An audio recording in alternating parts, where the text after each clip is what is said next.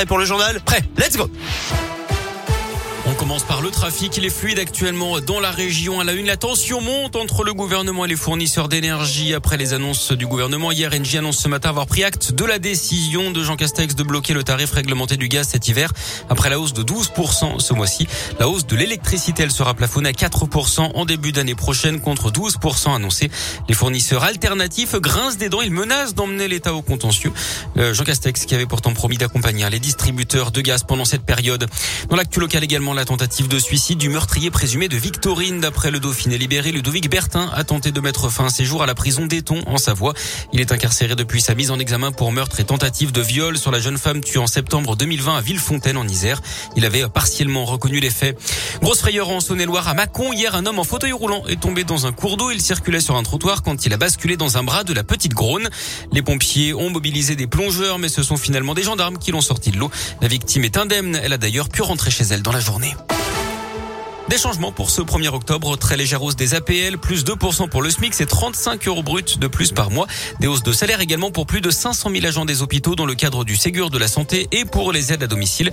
Il y a également l'entrée en vigueur d'une partie de la réforme de l'assurance chômage. Les syndicats dénoncent un passage en force du gouvernement.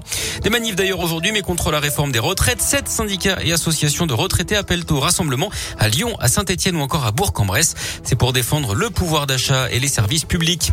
C'était l'une des plus vieilles énigmes judiciaire de la police. L'homme qui a été retrouvé mort au Gros du Roi dans le Gard est bien le grêlé, un tueur et violeur en série recherché depuis les années 80. Annonce soir du parquet de Paris. Les enquêteurs le pistaient depuis 35 ans pour cinq crimes commis entre 1986 et 1994. L'étau s'était resserré hein, sur lui ces derniers mois grâce à l'ADN. Mais cet ancien gendarme s'est donc donné la mort avant d'avoir pu être entendu. Bonne nouvelle pour les supporters du Clermont Foot, c'est l'attaquant auvergnat Mohamed Bayo prolonge jusqu'en 2024, un an de plus donc pour l'international guinéen, meilleur buteur de Ligue 2 la saison dernière et déjà quatre réalisations au compteur en Ligue 1 cette saison.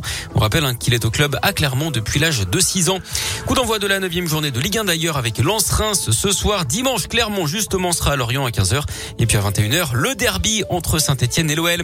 En tennis, belle surprise pour les amateurs dans la région. Richard Gasquet sera la prochaine tête d'affiche de l'Open international de Rouen. Gasquet et ses 15 titres ATP, 3 demi-finales de Grand Chelem ou encore vainqueur de la Coupe Davis en 2017. Notez que la première édition du tournoi aura lieu du 8 au 14 novembre au Scarabée à Riorges. La billetterie est d'ailleurs ouverte. Et puis d'ailleurs, ça y est, hein, la prévente est également ouverte pour le concert de Mylène Farmer. Ce sera le 24 juin 2023 à Dessines, près de Lyon. Alors si vous n'arrivez pas à acheter des billets ce matin, pas de panique, il vous restera une chance lundi avec l'ouverture officielle de la billetterie dans tous les points de vente habituels.